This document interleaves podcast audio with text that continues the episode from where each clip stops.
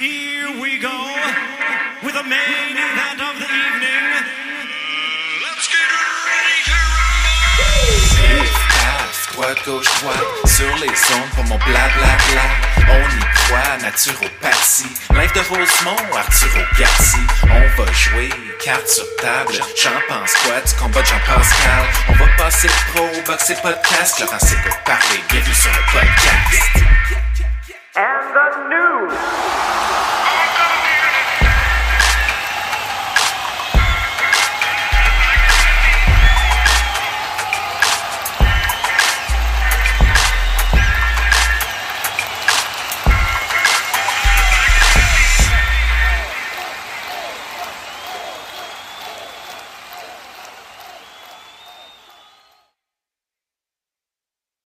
Cette édition du podcast Laurent s'écoute parler saison 2 vous est présentée grâce à nos fiers commanditaires chez Option Notaire et Farley Avocat. Grâce à eux, Laurent n'est pas tout seul à s'écouter parler. Vas-y Laurent, on t'écoute. 67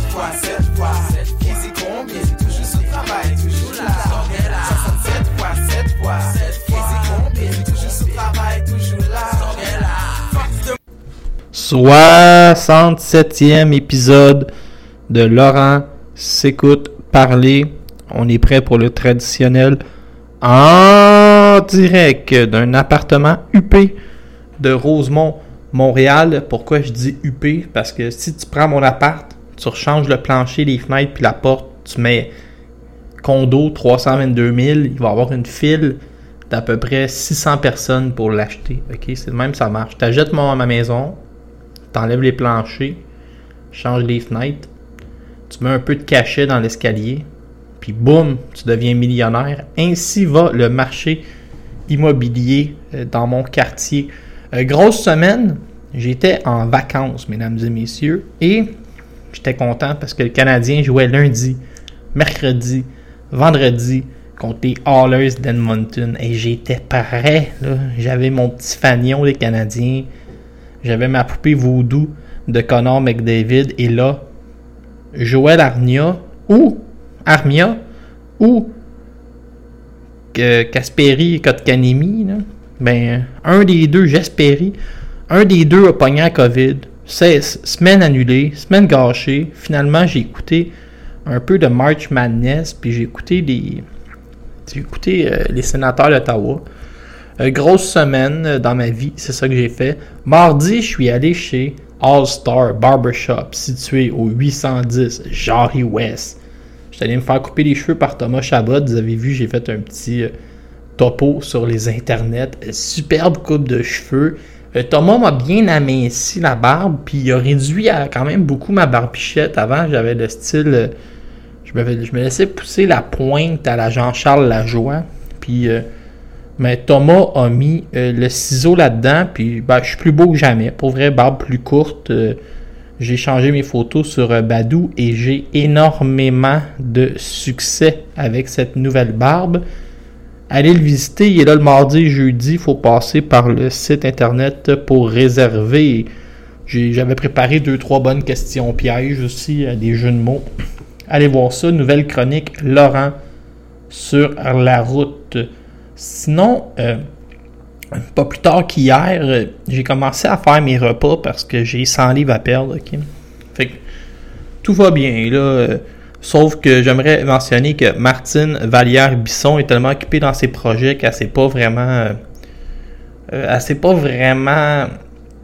Elle n'a pas vraiment fait ses tâches de s'occuper de ma carrière d'athlète. Elle a l'air beaucoup dans son monde de ce temps-ci, mais j'ai vogué de mes propres ailes. Je suis même retourné au gym la première journée.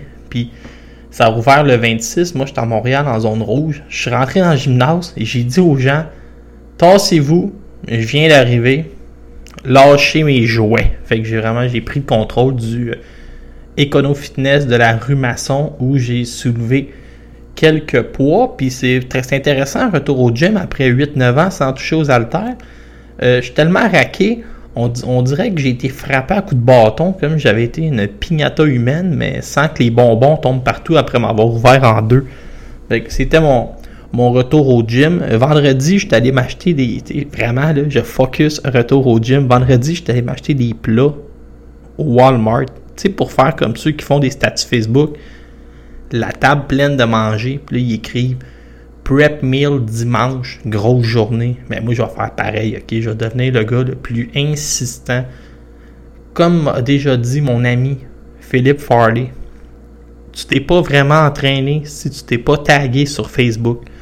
Fait que moi, ça va être la même chose. Mes repas vont être sur Facebook. Mes entraînements vont être sur Facebook. Mes progrès vont être sur Facebook. Ça va ça va être vraiment désagréable. Fait que je suis allé euh, au Walmart m'acheter des plats. En revenant, je me suis fait arrêter par la dame de LCN. Puis j'étais dans le métro parce que moi, je suis environnementaliste. Je me promène dans les transports en commun. Puis euh, je venais d'entendre que les Canadiens étaient allés chercher Eric Stahl contre un choix de troisième puis cinquième ronde. Puis en sortant du métro, il y a une superbe journaliste de LCN qui était vraiment jolie. Fait que moi, quand, quand les femmes sont belles, je suis pas du genre à me sauver. Puis elle avait une perche. Tout le monde se sauvait de la perche parce qu'il voulait pas passer. Il pensait qu'il était en direct. Et moi, j'ai pas bougé, mais mon masque était vraiment mal placé en dessous de mon nez. Puis je me suis dit, soit qu'elle me parle de Eric Stahl, ou soit qu'elle me parle du budget du gouvernement provincial. Puis j'étais prêt. J'aurais déclaré, je cite, Eric Stahl, il est vieux, il est fini, je suis très déçu. Ou j'aurais déclaré, et je cite, euh, je pensais qu'on avait une loi pour l'équilibre budgétaire. C'était de l'ironie. Puis, parce que, puis là, finalement, elle me demande François Legault vient de se faire vacciner. Qu'est-ce que t'en penses? Est-ce que ça te donne envie de te faire vacciner encore plus? Puis là, euh, j'ai comme figé, puis j'ai dit Ben, je sais pas, moi j'attends mon tour, là, que Legault se fasse vacciner, ça me fait rien. Ils ont découpé ça dans une clip de 4 secondes, puis c'est même moi qui est sur l'article de TVA. Fait. Tant qu'à moi, même quand je fais des mauvaises performances euh, en direct, je me ramasse sur les pages frontispice. Ma face égale code d'écoute. Ça résume beaucoup ma semaine. Euh, cette semaine, euh, dans le monde de la boxe, là, ça, c'est fini la chronique Marie-Pierre Roule où je raconte ma vie. Ça dure 7 minutes. Après ça, euh, dans le monde de la boxe, on a des nouvelles. Il se passe pas grand chose. Pour vrai, Mathieu Boulay a écrit un texte dans le journal ce matin euh, où il s'indigne des règles de la régie qui rendent le, travail des promoteurs quasi impossible. On va en parler. Scène internationale, il se passe plein d'affaires. Oscar Rivas a son combat. Euh, on a vu on a vu quand même des petites choses cette semaine. Christian Billy va se battre le 8 avril. Faites-vous-en pas. Ma feuille est pleine. On va parler de tout ça dans les prochaines minutes. Les roux sont des, des sataniques. C'est des envoyés de Satan. Ils ont un plan A et un plan roux. Ils ont un plan roux. Mais je vais aller me faire vacciner euh, quand ce sera mon tour. L'élégant Mathieu Boulay nous apprenait cette semaine. Et là, c'est vraiment la chronique où. euh, c'est une drôle de chronique, ok? C'est une chronique radio où je vais vous lire la chronique euh, de Mathieu Boulay. Mais c'est une chronique importante. Puis je le sais que la plupart d'entre vous, euh, vous lisez pas le journal. Parce que moi, le journal, je le lis. Parce que, je vais vous le dire, je le vole chez mes parents. Puis là, je le lis après. Puis là, ils se demandent, il est où? C'est un, un de mes trucs que je suis pas supposé donner en ondes. Euh, Mathieu Boulay nous explique qu'en raison du protocole mis en place par la santé publique, les promoteurs seront limités dans le nombre d'événements qu'ils pourront organiser dans les prochains mois au Québec. Un constat qui suscite de l'incompréhension et de la frustration. Alors là, en mode résumé, c'est que Camille et Stéphane, puis Yvon Michel, comment la boxe fonctionne au Québec, t'appelles la régie et là, tu réserves des dates en versant un montant euh, X, Y, Z qui devient par la suite un pourcentage de tes recettes dans le ring ou un, ou un montant fixe. Fait que là, Camille puis Yvon, ils se mettent à appeler la régie. Oh, réservé le 18, moi. Juin. Oscar Rivas contre Brian Jennings. Pas de problème. Camille téléphone m'a réservé euh, 30 mai. Ils ont dit Oh, oh, oh. Monsieur Stéphane, Monsieur euh, Michel, on a plus les deux équipes. Avant, il y avait la régie A, puis qu'on appelait la régie B, ce qui faisait qu'ils pouvaient facilement être dans deux événements de sport de combat le même jour ou deux jours séparés. Exemple, ils pouvaient aller vendredi faire euh, TKO MMA, puis pouvait faire samedi après-midi de la boxe au casino. Il y avait les effectifs. Mais, ce qui est arrivé, Michel Hamelin a pris sa retraite. Jean Douville a gagné le million. Ça, c'est vrai, là. Ça, ça a passé sur les interwebs. Il a gagné 4,5 millions. Grand bien lui fasse. Il va le partager avec les membres de sa famille. Monsieur Douville, qui était présent dans le monde de la boxe depuis, tenez-vous bien, le premier combat de Sugar Ray, ben pas le premier combat, mais le combat Léonard Duran au, stade, ça a été le début de sa carrière à la régie. Et là, vous voyez, il va commencer à probablement penser à arrêter, ça fait 40 ans. Donc, en gros, si tu organises un gala de boxe, la plage où les gens de la régie et les boxeurs ne peuvent pas être, euh, doivent euh, s'isoler. C'est 25 jours. Comme euh, ça doit être euh, 10 jours avant, 2 semaines après. Ça fait 10. Plus la journée du combat, ça fait 11. Plus 14, ça fait 25. Pas besoin de maths 436 pour savoir ça. Ça fait 25 jours. Fait que donc, Yvon Michel, lui, en réservant la date du 18 juin, ben, tu peux pas boxer entre le 4 juin, soit 14 jours avant, puis le 29, soit euh, 11 jours après. Mais là, après ça, c'est un mardi, mettons. Fait que là, tu peux pas revenir avant le 3 juillet. Fait que, il pourrait juste avoir un gala de boxe par mois. Mais imaginez, là. Yvon Michel, lui, avait des plans pour le mois de mai, mais il a réservé la date du 8 juin. Fait que, il va falloir qu'il laisse euh, le mois de mai à Monsieur Stéphane. Lui, il va prendre le mois de juin, qui prend le mois de juillet? Premier qui paye, premier qui court euh, vers la régie. Et ça va devenir ultra compliqué. Puis cette directive de la santé publique, et là je cite Mathieu Boulay, met des bâtons dans les roues des deux promoteurs qui avaient des plans pour le printemps. Camille et Stéphane ont réservé la date du 17 avril et du 15 mai pour présenter deux galas. Pendant ce temps-là, ça veut dire qu'Yvon Michel peut rien organiser. Lui, il garderait juin. Mais là, un gars comme Camille, là, il a 30 boxeurs. Il faut qu'il fasse boxer. Yvon Michel a pris un an de, de repos à cause de la pandémie. En plus de tout ça, quand il présente un gala, on, les, on, leur oblige à ne pas dépasser 7 combats à cause du 15 minutes de désinfection entre chaque. Vous voyez, on est dans le trouble gros comme le bras. Camille, lui, il dit il faut, faut que je fasse boxer mes boxeurs. J'en ai quasiment 30. Et je dois euh, mettre du contenu sur Punching Grace. Sinon, mes abonnés, ils vont sacrer le camp. Il faut que je produise et que je livre du contenu sur une base régulière. Fait qu'on est rendu dans un paquet de troubles présentement. Euh, la COVID, euh, la COVID fait du trouble. Les vaccins, euh, tu sais, je veux dire, euh, les vaccins seront-ils un vrai passeport à la liberté? Oh, c'était toute une question, hein? C'était quasiment, euh, c'était quasiment une question. euh, tu pourrais euh, mettre ça à Mario Dumont, hein? Puis les vaccins seront-ils le passeport vers la liberté? Je pense que c'est une émission d'une heure. Présentement aussi, on continue avec la régie. personne n'a remplacé Michel Hamelin, ce gaillard-là qui, qui souriait pas sur les photos de pesée, mais qui était gentil en privé. Euh, Michel Hamelin n'est pas remplacé. Ils savent même pas si ce poste-là va être remplacé. Fait que t'as plus assez de monde à la régie pour faire un A et un B. Donc, euh, c'est très... Les amis, c'est très inquiétant.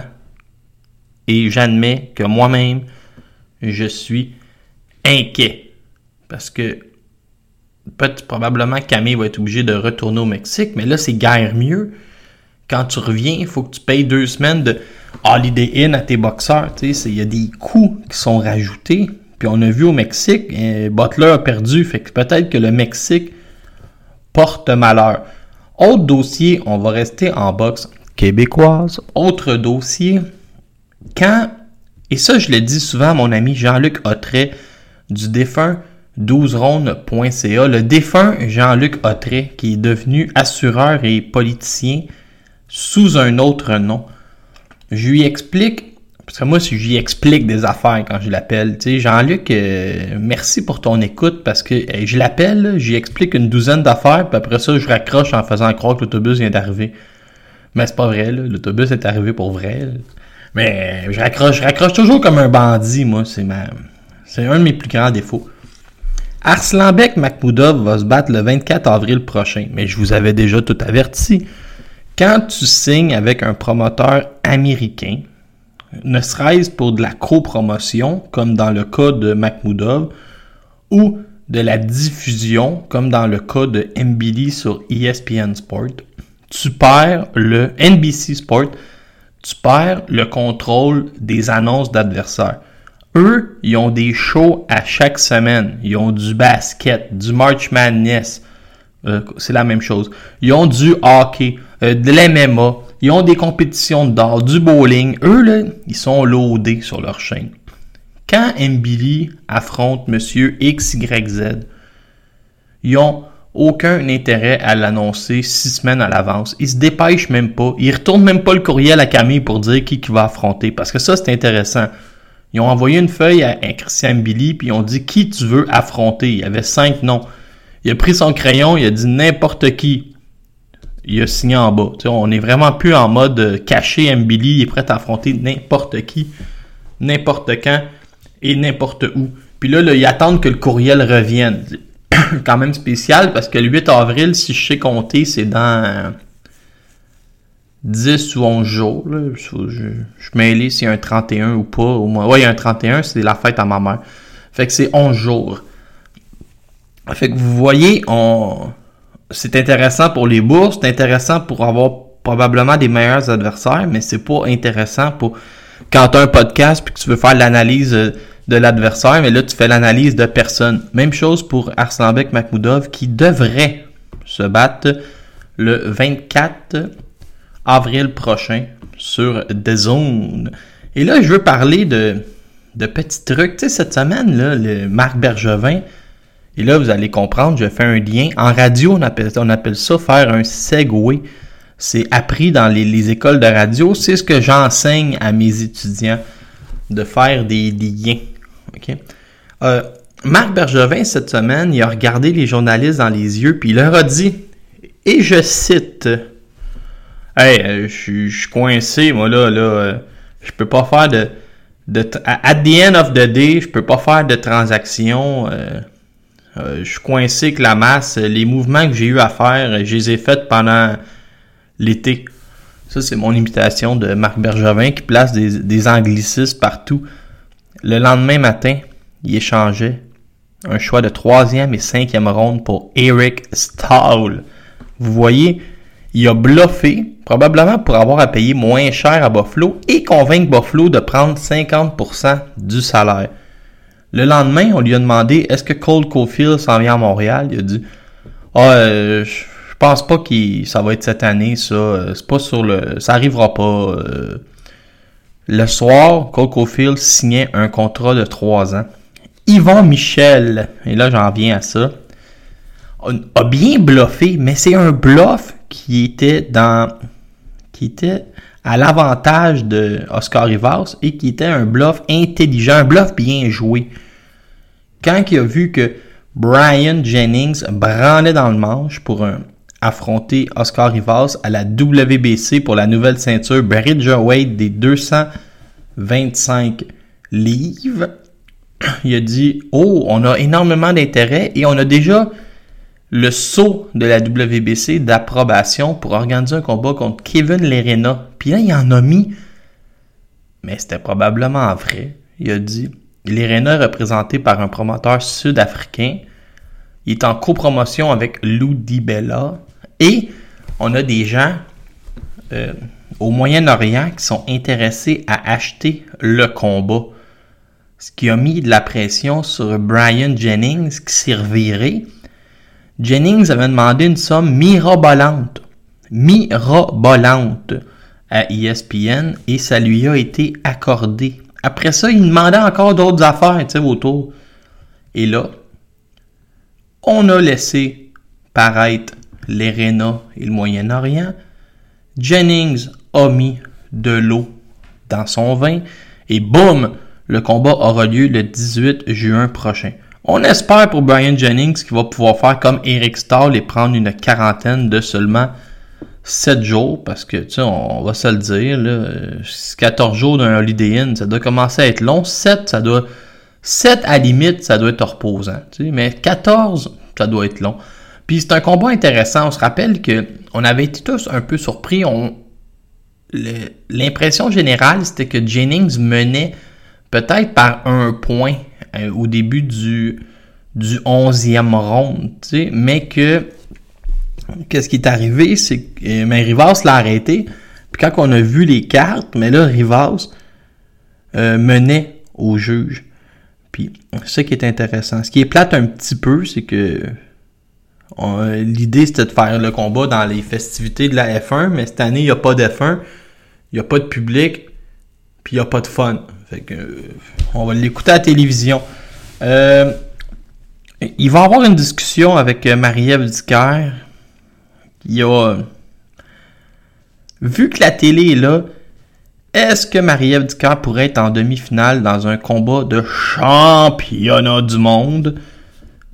Je crois pas, parce que j'ai pas l'impression que Clarissa Shields va avoir déjà euh, vacanté une des ceintures. Est-ce que la WBA pourrait inventer une ceinture pour faire un combat contre Raquel Miller à Montréal en sachant que la télévision est là, la WBA pourrait être un peu plus lousse, puis là faire comme ok, euh, on va upgrader Shields championne franchise, on va mettre euh, Marie-Ève championne régulière ou laisser Shields championne régulière, mais vu qu'on sait qu'elle va passer à d'autres choses, mettre Marie-Ève championne intérim pour ensuite la, monter comme on avait fait avec Jean-Pascal. Tu sais, il y a un proverbe en boxe qui dit euh, il y a tellement de ceintures, vous allez manquer de paires de pantalons. Proverbe que je viens de vous inventer. Fait que ça fait un peu. Ça, c'est les nouvelles pour Oscar Rivas. Continuons ma tournée. Je suis vraiment en feu, ok? Je me disais. euh, je me disais que je manquais d'informations sur la boxe locale. Puis voyez là, je suis décollé, mais je pourrais vous parler. Moi, je pourrais vous parler de même pendant trois jours. C'est juste que un moment donné, le show va porter bien son nom parce que pour moi, après trois jours, euh, je vais me parler tout seul. Yann Pellerin va se battre, et là j'essaie de trouver l'information que j'ai moi-même perdue. Yann Pellerin va se battre aux États-Unis. Si ma mémoire est bonne, euh, dans le New Hampshire, là, mais j'ai un peu de misère, misère à retrouver mes notes parce que c'est des notes électroniques, mesdames et messieurs, et j'ai cliqué sur le mauvais lien. Yann Pellerin va se battre contre Steve Walker, un boxeur âgé de 44 ans qui est passé pro en 96 et c'est bien correct. Yann Pellerin est âgé de 41 ans. Il vient des arts martiaux mixtes. Il est indépendant de fortune. Il a eu sa licence de promoteur et il s'amuse avec la boxe de son côté. Il prend la boxe très sérieusement comme promoteur, mais comme boxeur, il s'amuse puis il va chercher des combats qui ont du bon sens pour lui. Tu sais, il n'ira pas affronter Ryan Rosicki ou Alexander Usyk, mais Steve Walker, un gars de 26-36 qui a affronté à peu près tous les meilleurs boxeurs qui traînent en sol américain, euh, c'est sûr, il a perdu 31 combats par KO, mais contre Pellerin, ça va faire un combat euh, probablement bien correct. Les deux sont promoteurs dans leur région. Pellerin est promoteur à Montréal, au Québec. L'autre est promoteur euh, dans le coin de... J'avais, la ville, je m'en souviens plus. Je pense dans le coin du Kentucky. Donc, euh, un combat, un combat correct entre deux gars de- du même âge et de même, euh, de même force, probablement. On souhaite bonne chance à Yann. Et puis, euh, revient ici Yann, qui est euh, à peu près un des meilleurs vendeurs de billets. Tu sais, mettons qu'il te reste euh, 900 billets à vendre. ben, embarque Yann sur ta carte à 10 jours du gala et il va te vendre les 900 billets. Une, une main attachée dans le dos. C'était votre chronique box locale. Mais je vais aller me faire vacciner euh, quand ce sera mon tour. C'est pas un remix, je suis back pour un dernier fixe. Trop addict, faut ma dose de lyrics dans le mix. Essayez d'arrêter, ça vaut pas la peine. Mon cœur bat toujours au même BPM. Le bon ami du podcast, le rappeur québécois Deux Faces le Gémeaux vient de sortir son, je pense que c'est son cinquième album euh, solo, Auto Reverse Face B, dont on vient d'entendre, euh, c'est l'introduction. Ah, moi je vous le dis, euh, je sais pas si vous écoutez du rap québécois comme moi, mais c'est de la bombe. Tu sais, un boxeur, euh, un boxeur, un rappeur qui fait beaucoup dans le un, an- un ancien art qui s'appelle le storytelling, qui est plus dans le le racontage d'histoire que dans le les multisyllabiques. Maintenant, les rappeurs écrivent avec beaucoup de techniques. Des fois, on sait pas trop qu'est-ce qu'ils veulent nous raconter. Euh, Deux Faces, lui, il va droit au but. Il a des opinions euh, assez claires et crues. Tout ça sur euh, de gros beats. Alors, pour ceux qui aiment le rap, Deux Faces, le Gémeaux. Dimanche, le 28 mars, ça, ça me fait rire, ok, parce qu'il faut que je vous en parle. J'avais pris des notes. Il y a une carte de boxe en Belgique où il va se battre. Cassim de Dream Ouma va affronter. Et là, tenez-vous bien. Ouma a 29 victoires, 14 défaites, une nulle. Il est rendu à 42 ans. C'est un enfant soldat de l'Ouganda qui était venu tout remporter aux États-Unis. Puis euh, qu'on a. euh, je sais pas trop ce qui est arrivé. Il est resté ici au lieu de retourner dans son pays. Il est devenu champion. C'est une mitraillette à lancer des coups de poing. Sauf que là, il a quand même passé pro en 98. Il est rendu vieux. Puis il a perdu ses, cinq derniers combats euh, en Allemagne, en Suisse, en Pologne, dans un pays que je connais pas qui s'appelle le Kalev. Ça, ça doit être la région. Il y a un drapeau en tout cas. Donc euh, vraiment un bon boxeur, mais qui a qui, s'arrête pas. Puis là, qui boxe pour les Allemands. Il y a un film sur lui, euh, Cassim de Dream Uma, un de mes boxeurs favoris. Une carte présentée dimanche le 28 mars euh, en Belgique. Un jour, euh, un jour quand je vais mieux euh, structurer ce podcast-là à partir du millième épisode, je vais faire des, chroniques où je vous présente mes boxeurs préférés. Et Cassim de Dream Uma en fera partie. C'était le cauchemar de BoxRec. Au sommet de sa carrière, il y a eu un 4 ou 5 combats de suite qu'il lançait 1000 coups de poing à chaque fois. Et c'est sûr qu'il y en a qui vont dire comme des détracteurs qui vont dire euh, ouais ouais mais il mitraillait mais il n'y a pas de transfert de poids puis il frappait avec des oreillers mais il lançait quand même les 1000 coups de poing puis il endurait ceux que il prenait en retour. Euh, Je sais pas avec qui je m'obstine présentement. euh, C'est un autre, un autre dossier. Cassim de Dream Uma. Euh, grosse, hier, je t'ai installé samedi, puis euh, je dois vous admettre là, que je suis particulièrement impressionné par la qualité des cartes sur Dazone récemment. Les prospects se font surprendre par des, des jeunes loups. Il y a des combats 50-50, euh, des poids lourds qui affrontent des réels tests. Je suis impressionné par mon abonnement d'Azone. Et hier, la carte qui était présentée au Gibraltar, au Europa Point Sport Complexe, en était une de très très grande qualité. Désolé, je suis en train de d'avaler de la bave en même temps. Campbell Hatton, qui est le fils de Ricky Hatton, a battu Jesus Ruiz. Ça me faisait rire parce que Jesus Ruiz, il était 0-10. Mais on avait clairement euh, poussé euh, Campbell Hatton. ok, C'était gros son entrée, puis il était quasiment en fin de gala.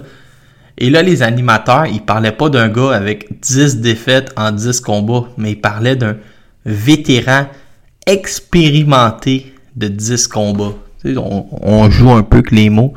Eric Pfeiffer, qui est un gros prospect, un gars qui avait affronté euh, Arslanbek Makhmoudov chez les amateurs, affrontait Nick Webb. Nick Webb, là, c'est un- il est gros et grand, il doit mesurer 6'6", 2'60".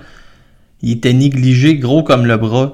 Il a maudit une volée à Eric Pfeiffer qui comprenait rien de la puissance de Nick Webb. Ça s'est fini au deuxième. Fabio Wardley, qui est un méga prospect, j'ai trouvé par exemple qu'il prenait beaucoup son temps puis qu'il se laissait intimider, il se laissait trapper. Un moment il s'est fait trapper.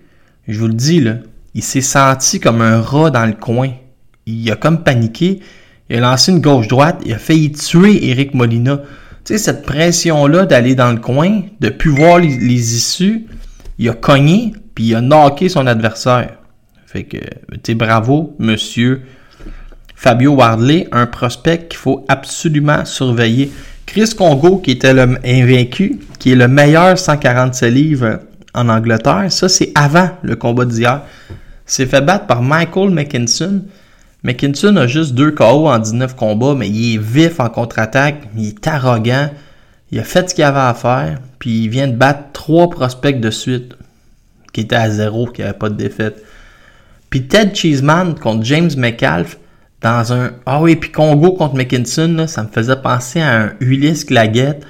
Puis Cheeseman contre McAlf, ça me faisait penser à un Lafrenière Saint-Just. Je vous le dis, c'était la top qualité. McAlf était ben pas largement, était légèrement favori contre le vétéran Ted Cheeseman. Puis Cheeseman, mais au quatrième round, il a tellement soigné dessus. Pour moi, c'est un 18. L'arbitre a même eu des occasions que il aurait pu arrêter le combat, ce qui aurait été une erreur parce que McAlf est revenu dans les rondes du milieu. Cheeseman est allé chercher son second souffle, puis le knockout était violent sur James McAlf. Et en finale, Alexander Povetkin n'a jamais été dans le coup. Il avait l'air d'un, il d'un cheval d'une chaloupe, ok? Il, avait réellement, il avait réellement de la, de la misère, puis à 41 ans, doit penser à la retraite.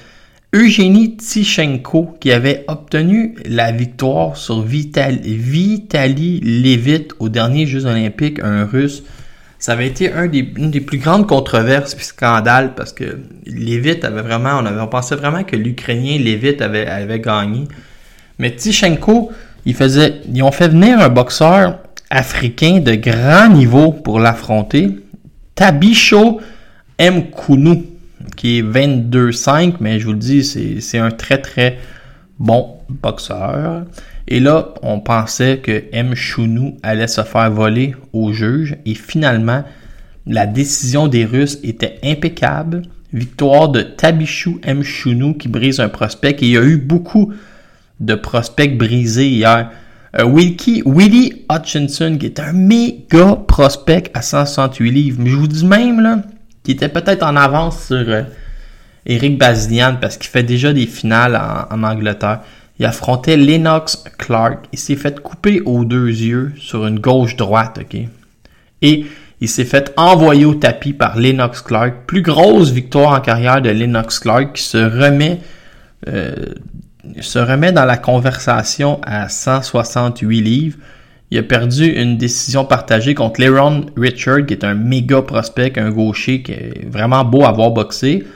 Perdu une split contre ce gars-là, puis il vient de briser un des cinq plus gros prospects à 168 livres avec euh, Willie Hutchinson. Il va falloir remettre Lennox Clark dans nos discussions. Ça, ça avait lieu en, Angleterre. Tu vois, c'est bizarre, l'autre gars-là. Pourquoi ils n'ont pas fait. Euh, je sais pas pourquoi Dillian White n'était pas en Angleterre. Nathan Gorman a battu Pavel So. Pavel So qui est sûrement un bon adversaire. Au deuxième round. Sinon, euh, cette carte-là, on vient de la finir. On va continuer. Le... J'aime ça faire le tour du monde euh, international avec vous autres, mais je vous le dis, il n'y avait pas de il n'y a pas nécessairement de grand gala. On a vu Amanda Serrano gagner jeudi dernier. Ça, c'était pas pire parce qu'on avait un beau feed gratuit. Il y a Danny, ah oui, il y a une autre carte qui est intéressante. Zach Parker a débattu Van Alexander, le frère de Devon Alexander, en deux rondes. Le combat avait lieu chez les 168 livres. Puis là, moi, j'ai chialé toute la journée parce que le titre d'aspirant numéro 1 était en jeu contre Van Alexander qui est même pas classé. Pourquoi David Lemieux, numéro 2 à la WBO, Eric Bazignan, numéro 5, n'ont pas eu un appel de Zach Parker? Probablement que Parker a déjà gagné l'aspirant obligatoire contre Rowan Murdoch et là faisait juste le mettre en jeu pour rajouter un certain intérêt à ce combat qui en manquait grandement. Parker a gagné au deuxième. De plus en plus de rumeurs que Canelo Alvarez aurait déjà son plan d'affronter Billy Joe Saunders en mai, Caleb Plant en septembre et Zach Parker en Australie en décembre entre deux, entre deux kangourous. Si jamais c'est ça qui arrive, je trouve ça poche. L'espace, c'est pour que vous riez. Là. Kangourou, poche, Australie. Je trouve ça un peu poche comme idée. Et euh, Danny Ball a battu Sam Guillet. Ça aussi, c'était une petite surprise selon les parieurs. Alors, euh, voici qui fait le tour des résultats de la semaine, euh, qui est probablement la nouvelle chronique préférée parce que ça me permet de pitonner en fou sur BoxRec pendant que je vous parle. Tout de suite, on enchaîne avec les combats de la semaine prochaine, présentés par les assurances Yves Lévesque. Mercredi, le 31 mars, 68e anniversaire de ma mère, il y aura un combat entre Tim Zoo qui va affronter Denis Hogan. Tu veux, tu veux garocher un prospect à 154 livres, garoche-les contre Denis Hogan, qui a failli jouer un tour à James Monguia, qui l'avait battu au Mexique, on a le droit de le dire. Et en sous-carte, dans le combat présenté par les Résidences Soleil, Sakio Bika, maintenant âgé de Écoute, il est tellement vieux que BoxRec ne donne pas son âge, mais je vous dis, il doit avoir 45 ans. Bika va affronter Sam Soliman, qui lui, euh, Sam Soliman, ça, ça doit être âgé. Et là, BoxRec vient de m'abandonner en direct. Ça me, ça me prendrait une secrétaire, tu sais, qui pitonne mon, pitonne mon BoxRec pendant que je vous parle. Sam Soliman, je vais vous le dire, il a 46 ans minimum. Imaginez un combat entre deux vétérans. C'est comme si on faisait un, un Wallet, un Wallet Hilton, mais aujourd'hui, tu mais Sakio et là, je suis vraiment, et là, là, les amis, je suis vraiment hors de moi. Parce que j'ai perdu ma page de notes. C'est sûr que je pourrais peser sur pause, mais ça va faire de la moins bonne radio. Fait que Sakio Bika affronte Sam Soliman, Soliman, je viens de le trouver. Hey, ils sont tellement vieux qu'ils donnent pas leur âge. Soliman qui a passé pro en 97 a une fiche de 46 victoires, 14 défaites. Il y a du monde là, qui sont pas nombreux, mais il y a du monde qui écoute tous ces combats-là. Mais il y, en a là que c'est des vrais crackpots. Dis-moi, j'aime ça la boxe, mais une fois de temps en temps, si j'aime ça aller prendre une marche aussi. Je vous admets que je vais pas fou pour euh, je vais pas fou pour euh, Sam Soliman. Alexis Papin, qui était un méga prospect, va se battre vendredi. Ça, bon, y a pas, vous n'avez pas besoin d'appeler votre famille pour ça. C'est des anciens. Ça, c'est tous des prospects qui ont été brisés une fois, qui sont en train de nous repartir tranquillement. Donc, la semaine prochaine, qu'est-ce qu'on a? Jamal Ring qui va affronter Carl Frampton. Combat intéressant. Présenté où? Aux Émirats Arabes Unis. Surveillez-les. Ils ont plein d'argent avec les pétrodollars. Ils sont en train de se payer des carte de boxe. Il va affronter Carl Frampton. Frampton qui est, écoutez, moi je gagerais pas sur Carl Frampton parce qu'il est déjà en train de dire que il rêve de retraite, qui est à ses derniers milles, que c'est son combat euh, où il veut quitter. Donc, mettez pas vos, mettez pas vos dollars là-dessus. En Ouzbékistan, à Tashkent, présenté sur The Zone, une carte entière d'Ouzbékistan qui ont ravagé les derniers Olympiques. Mouri, préparez-vous à, dire ces noms-là souvent parce qu'on va les entendre souvent dans l'avenir. Mouroshdon Akatmalev 8-0, Sakram Giyazov 10-0, Assamboy Dusmatov qui a gagné les anciens et les derniers Olympiques 2-0, passage chez les pros pour Ikoshbon Koldarov 0-0, euh, début professionnel. Israël Madrimov, qui est probablement le meilleur prospect au monde, va affronter un Africain qui a beaucoup de bon sens, 14-0. Bakodzin Jalolov, qui est ce poids lourd qui fait le, qui se promène entre pro et amateur. C'est le gars qui, en a, qui a fait en tuer un à New York, puis que la WBC a dit, je te suspends. T'es un professionnel, t'es un gaucher, tu frappes comme un train arrête de venir détruire, des, passer proche de tuer du monde dans des, dans des compétitions amateurs. Un gaucher de 6 pieds 7, Bakodir Jalolov, favori pour les prochains Olympiques, s'amuse à boxer chez les pros pendant ses temps libres. À cause qu'il est favori pour la médaille d'or, l'Ouzbékistan lui a réservé un jet privé pour qu'il se promène entre ses entraînements. Puis euh, son, passage chez les pros où il s'amuse. C'est un moyen euh, dangereux. Et voilà, ça fait le tour pour la semaine prochaine. On dirait que tu n'as pas une haute estime de Junior. Est-ce que je me trompe? Non, exactement. Quelques petites nouvelles à l'international avant de garrocher une introduction euh, rapidement faite. Teofimo Lopez a déclaré je reste avec vous top rank, mais je m'attends à faire que des pay-per-view. Euh, ce qui court le plus depuis hier, c'est que tout le monde aimerait que Dillian White embarque dans l'avion puis vienne faire un méga combat contre Deontay Wilder. Et j'ai pas l'impression que Dillian White est un, un canard boiteux, comme les gens ont l'air à dire contre Wilder. Moi, j'aurais tendance à gager sur lui. Il est gros, il est grand, il est fort, il a dérangé tout le monde. Il y a les pharmaciens derrière lui. Euh, White peut battre Deontay Wilder. C'est ma prédiction. Euh, bien sûr, euh, qu'est-ce qu'on a d'autre euh, à l'international? Je pourrais passer sous silence. Oscar de la Hoya va revenir le 3 juillet. Et là, il y avait Snoop Dogg qui était avec Oscar pour la nouvelle promotion, le trailer. Puis là, il a dit à Oscar, toi, Oscar, t'étais pas supposé revenir. Mais il a dit ça en langage de, de hip-hop. Puis là, Oscar a dit, a pris son micro, il a dit, je reviens le 3 juillet. Pop! Il a garoché le micro à terre, ce qu'on appelle un mic drop, puis il est parti. Là, ça a enflammé un peu les internets, mais il y a 48 ans, il affronterait une ancienne star de l'UFC. Il y a des rumeurs que ce serait Tito Ortiz. Mais, écoutez, j'ai de la misère à, m'énerver avec ça, là. C'est Oscar, puis c'est euh, Tito Ortiz, puis c'est quelqu'un de, de 48 ans, sais. Fait que je sais pas, là. Je sais pas quoi vous dire, là, tu sais. C'est Oscar de la Hoya.